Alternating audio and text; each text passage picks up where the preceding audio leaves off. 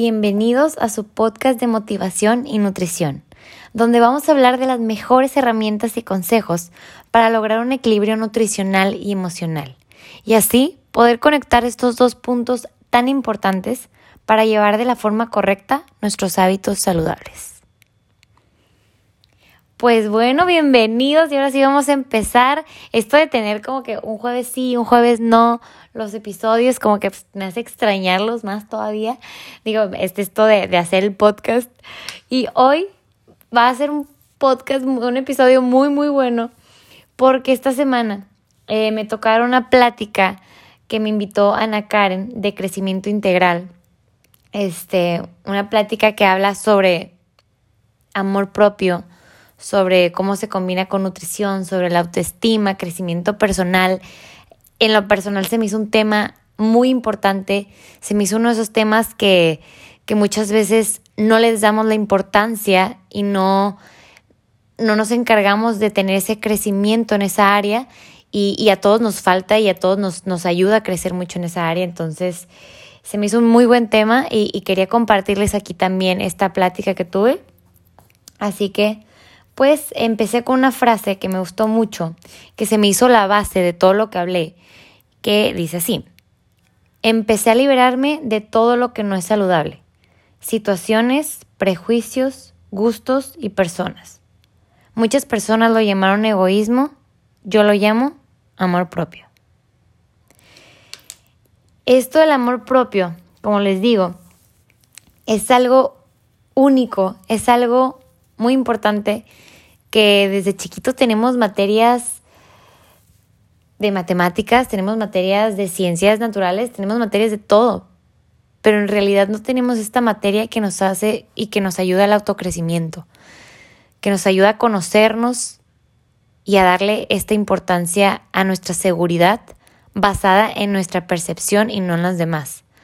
Así que para mí fue un tema muy importante y, y bueno, este, les estaba contando que cuando yo entré a la universidad, algo que, que me pasaba muchísimo y todos los que están en la universidad y todos los que ya pasaron por universidad creo que me van a dar la razón en este tema, que todos los maestros nuevos, en todas las materias nuevas, siempre te preguntan por qué estudiaste esta carrera, qué te motivó a escoger esta carrera. ¿Qué, fue? ¿Por qué la decidiste? Y la verdad al principio se me hacía una pregunta medio tediosa, así como que todos me preguntaban lo mismo, a, bueno, todos los, los alumnos, y al principio era como que, ahorita estoy tan agradecida que me lo hayan preguntado tantas veces, porque ahora sé y entiendo que gracias a que me la repetí tantas veces ese motivo, ahora entiendo cuál es el motor, cuál es mi motor todos los días para levantarme y trabajar y trabajar feliz en lo que más me gusta. Yo creo que en ese momento, cuando me preguntaban, tenía un 50% de la respuesta completa. Siempre contestaba lo mismo y la verdad hasta la fecha ese fue mi principal y ha sido mi principal razón de trabajo, que era ayudar a los demás.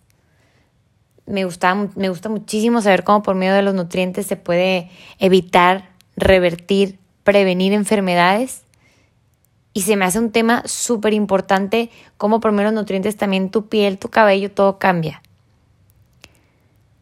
Pero había otro 50% que yo creo que me daba un poquito de pena este, aceptar porque pensamos siempre que es egoísta pensar en esto. Pensamos que, que pensar tanto en nosotros, que querer un bien para nosotros es un poco egoísta. Y yo creo que, que ahorita podemos entender que, que no se trata de egoísmo, que no se trata de, de que solo pensamos en nosotros mismos, sino que es importante cuidarnos y es importante invertir ese tiempo en nosotros. El otro 50% creo que la otra razón fue por mí, porque me emocionaba muchísimo saber que iba a tener los conocimientos para comer bien, para nutrirme bien, que iba a poder hacer que mi familia coma bien, que mi familia sepa los riesgos, Quiero poder heredar tal vez en algún momento esos hábitos buenos. Entonces me, me, esa fue creo que otra razón y, que la verdad les digo, no es egoísta, sino que, que es algo que necesitamos prestar atención también en nuestros hábitos, en nuestra alimentación y no nada más estar pensando de que de que nos, digo, es importante pensar en los demás, obviamente, pero es algo muy, muy importante darnos y dedicarnos ese tiempo también nosotros. Y bueno, en, estas dos líneas, entre lo que es saludable y lo que es la nutrición, ya había tocado este tema en un episodio pasado, existe una ligera línea, porque está bien cuidarnos, está bien preocuparnos por nuestra alimentación, pero hay una ligera línea en esto, que es entre lo saludable, entre la nutrición y la obsesión. Y esta línea es muy ligera de pisar, es muy ligera de pasar, es muy fácil y yo creo que cuando estás en una edad de 14 en adelante, todavía es más, estás más vulnerable a cruzarla. Porque en esta edad estás en una edad en la que todo lo que te dicen lo absorbes como esponjita, todo lo que te escuchas le tomas muchísima más importancia. Y, aquí en esto entra todo el desgaste de energía, de estar escuchando lo que tienes, lo que no tienes que hacer, todos los miedos que te da, como que esta inseguridad y que muchas veces ponemos hasta en riesgo nuestra propia percepción que tenemos de nosotros mismos. Y todo esto, o sea, todo esto por, por críticas, comparaciones, expectativas. Muchas veces nos basamos tanto en las críticas de los demás, nos basamos tanto en lo que escuchamos o expectativas que tenemos expectativas de, de ser como tal modelo, que queremos estar como tal modelo, cuando la realidad es que esas son son realidades que no se pueden sostener. O sea, no, son, no, es una realidad fácil de sostener. La que vemos en Internet, que es la vida perfecta de alguien, la que vemos en Instagram, que es lo bonito que suben todas las personas. No me tocó ver y normalmente pues yo tampoco les voy a subir de que un momento en donde estoy enojadísima, porque pues, ¿para qué les voy a pasar esa vibra? Normalmente subimos en redes lo bonito y es, y es, y es lo que vemos y es en lo que nos basamos y pensamos que la vida de los demás es así. Y el problema es cuando pensamos y damos por hecho que esa es la vida que deberíamos de llevar nosotros también.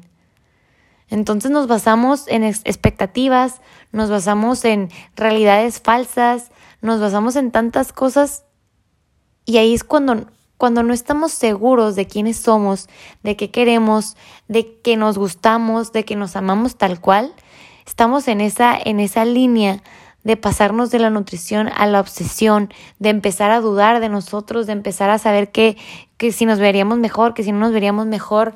Y, y es, ahí es cuando necesitamos un equilibrio. Ahí es cuando tenemos que, que empezar a entender que la vida y la nutrición siempre van a tener que tener un equilibrio. Porque tanto está súper bien que comas bien, pero claro que necesitas echarte un cheat meal de vez en cuando. Porque si no, un día te vas a atascar de las papitas, te vas a atascar de chocolates, te vas a atascar de otra cosa. Y en la vida también necesitas, claro que necesitas estudiar, claro que necesitas leer, claro que necesitas de que ser un poco más responsable de tus cosas, pero también necesitas socializar, somos seres sociales. Y también necesitamos salir, necesitamos distraernos, necesitamos hacer un equilibrio de nuestra vida y de nuestra alimentación. Entonces, creo que eso es algo muy, muy importante. Y en esto también entra lo que es la importancia de nuestra propia percepción. La importancia de cómo nos vemos, de qué es lo que creemos cuando nos vemos. Muchas veces nos dejamos llevar por etiquetas. Si alguien te dice, tú estás bonita, tú estás fea, y si te dicen que bonita, pues qué padre, pero si te dicen que fea, te afecta porque te la crees, porque te la crees que te etiquetaron así y que así eres, cuando la realidad es que cada quien, cada persona tiene gustos diferentes. Y a una persona se le puede hacer bonito el pelo chino, a una persona se le puede hacer bonito el pelo lacio, a una persona te le puedes hacer hermosa, a otra persona te le puedes hacer horrible. O sea, suena feo, pero es la realidad porque cada quien tiene sus gustos y tú no puedes dar por sentado o dar por hecho que eres fea o que eres de otra forma porque alguien más te lo dijo. Por eso es tan importante tener nuestra propia percepción, saber qué eres. ¿Sabes qué? Yo no sé si soy bonita para ti o soy fea para ti, pero para mí, yo me siento súper a gusto como estoy. Y yo me siento a gusto porque todos los días me encargo de salir de mi departamento sintiéndome segura, usando lo que me gusta usar, lo que siento que es mi estilo, lo que me hace sentirme segura y bien. Yo me encargo de todos los días sentirme a gusto conmigo misma para que se refleje. Entonces ahí se ve también el amor propio, qué tanto inviertes, qué tanto tiempo inviertes en ti, qué tanto le echas ganas en ti, qué tantas porras te echas a ti. Ahí entra también lo del egoísmo. Muchas veces creemos que, que es egoísta decirte cumplidos a ti misma, que es egoísta aceptar tus, tus virtudes, que es egoísta decir cosas que hiciste bien. Y esas cosas se tienen que reconocer. No las vas a ir presumiendo por todo el mundo, pero se tienen que reconocer ante ti. O sea, no, no hay necesidad de estarlas diciendo de que los demás, ¿verdad? Pero, pero que tú las sepas y tú las puedas reconocer para que sepas todas las cosas que has logrado, todo lo lo que has hecho bien, todo lo que deberías estar orgullosa por esto, para que te sientas bien contigo misma y de todo lo que has hecho. Eso es amor propio, reconocer tus virtudes, reconocer tus batallas ganadas, reconocer lo que has hecho bien y también darte las gracias, apapacharte, decirte cosas bonitas y saber que lo que importa de, de, quién te ve bonita o cómo te sientas bonita es, es en base a lo que tú sientas de ti misma, no lo que piensan o ven los demás. Y de hecho a mis pacientes, digo, esto ya hablando más como del físico y de todo esto, a mis pacientes siempre la primera pregunta que yo les hago cuando entran a consulta es cuál es el motivo de tu consulta. Siempre, siempre les hago esta pregunta. Y y todas las respuestas son válidas, pero yo normalmente siento que divido estas dos respuestas en dos, en la respuesta física y la respuesta interna. La respuesta física yo creo que es como, como la de que te dura muy poquito la motivación, la de motivación a corto plazo, porque es algo que se te puede acabar, porque es algo que se puede terminar. Por ejemplo, si alguien me dice, oye, pues es que yo vine a la consulta porque quiero que me entre el vestido. Yo porque me voy a ir a vacaciones con mi novio. Yo porque quiero verme súper bien en, en la playa. El evento de la playa ya pasó y ¿dónde quedó tu motivación? Ahí quedó. Cortaste tu novio y ahí quedó tu motivación. Se acabó la boda y ahí quedó tu motivación. Por eso pienso a veces que las motivaciones físicas son muy cortas. Y no, no es que sean malas, porque está bien que nos, que nos guste vernos bien, que es, una parte de la vanidad que la necesitamos. Pero el problema es cuando es nuestro motor, pues se nos va a acabar bien rápido la gasolina ese, de ese carrito. Entonces, bueno, esa, esa es la, la, física para mí. Y la interna, la interna para mí es como, como esa motivación a largo plazo, como esa motivación que, que no se te va a terminar tan rápido que no se te va a terminar porque está basada en salud, está basada en tu familia, está basada en intereses no nada más físicos, sino que le digo, a ver, ¿por qué? ¿Cuál es tu motivo de consulta? Y me dicen, es que, ¿sabes qué? Yo, yo quisiera, yo, yo tengo un nieto y quiero cargarlo y quiero jugar con él y quiero tener energía, quiero estar bien quiero o tengo un hijo y quiero heredarle buenos hábitos o sabes qué, no me quiero enfermar porque, porque todavía tengo muchas cosas que hacer, quiero tener salud. Cuando tu motivación es esa, nunca se te va a acabar. Nunca se te va a acabar y esas motivaciones son a largo plazo, esas motivaciones tienen un motor más fuerte. Y en estas dos yo creo que se divide bastante, o sea, las respuestas. Y de hecho, hablando de la física, o sea, de, de esta respuesta física que les comentaba, también creo que, que es muy importante, sí, querer echarle ganas a mejorarnos, a mejorar nuestro cuerpo, a cuidarnos, a tener más salud, pero también en esto es importante aceptarnos. Y la pregunta es, ¿puedo aceptarme y querer cambiar mi cuerpo al mismo tiempo? Si lo estás haciendo por salud, si lo, estás haciendo pensando en, en, estar saludable, en estar bien, en estar llena de energía, claro que sí, se acepta porque no es que te quieras cambiar, es que quieres mejorar. Y eso es algo muy importante, aceptar nuestro cuerpo como es en el momento que si lo quieres mejorar, sí, pero quiéralo, quiérelo aunque tal vez no sea lo que, lo que te gusta en ese momento, pero quiérelo, apapáchate y aún así, échale ganas a ese ejercicio, come bien, pero quiérelo, porque creo que pasamos gran parte de nuestra vida no aceptándonos, no aceptando nuestro cuerpo o no aceptando nuestro físico, o siempre queremos cambiar algo, o siempre queremos agregar algo, siempre queremos cambiar, aumentar, disminuir. Y eso, ese ejemplo lo podemos ver muchas veces en fotos. ¿Cuántas veces te has levantado y dices, ay, no me gusta cómo me veo ay, no me gusta cómo se me ve mi cabello, ay, no me gusta cómo estoy cambiada, no me queda la ropa, no me queda nada? Te toman una foto por cosas del destino ese día. Cinco años después ves esa foto y dices, no manches, me veía muy bien. Oye, me queda súper bien la ropa. Oye, se me veía muy bien esto. Cuando en ese momento tú no sentías que te veías bien.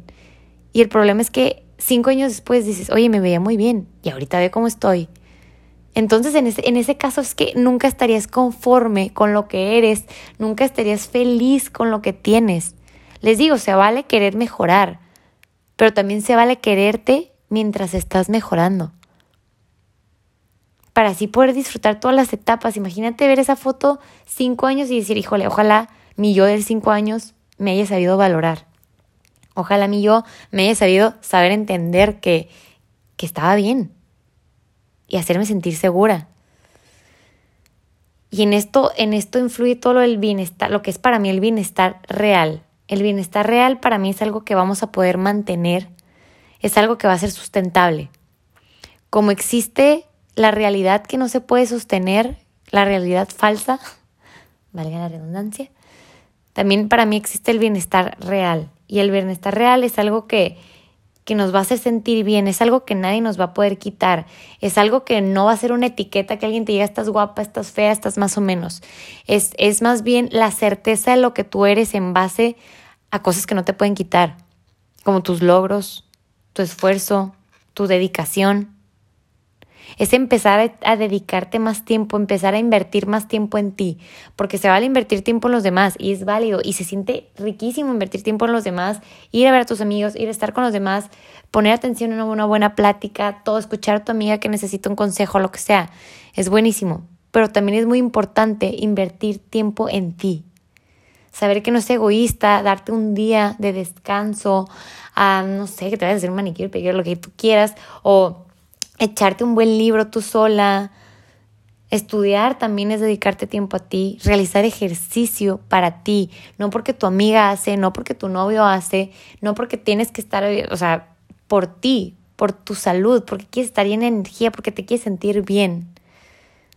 Comer bien porque sabes que estás nutriendo tu cuerpo y lo estás ayudando a sentirte mejor, hacer cosas por ti. La belleza también se puede medir de otras formas, no nada más del físico, sino de inteligencia, bondad, hábitos. Una persona, te puedes encontrar una persona que no está bonita, que no está, o bueno, tú crees que no está bonita. Cada quien tiene su percepción, regresamos a lo mismo. Que tú crees que no está bonita, que tú crees que no está guapo, pero lo conoces o la conoces, está guapísimo, está súper bonita, porque nos estamos basando en otras cosas que no es nada más el físico.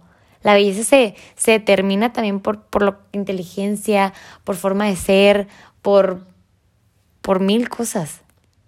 En realidad la, la belleza yo no la podría etiquetar como algo físico, porque realmente creo que lo físico es lo que menos importa. O sea, puede ser que sea alguien muy bonita y que sea, que tenga, o sea, o muy guapo y que sea un patán, y ahí quedó, ahí quedó su guapura.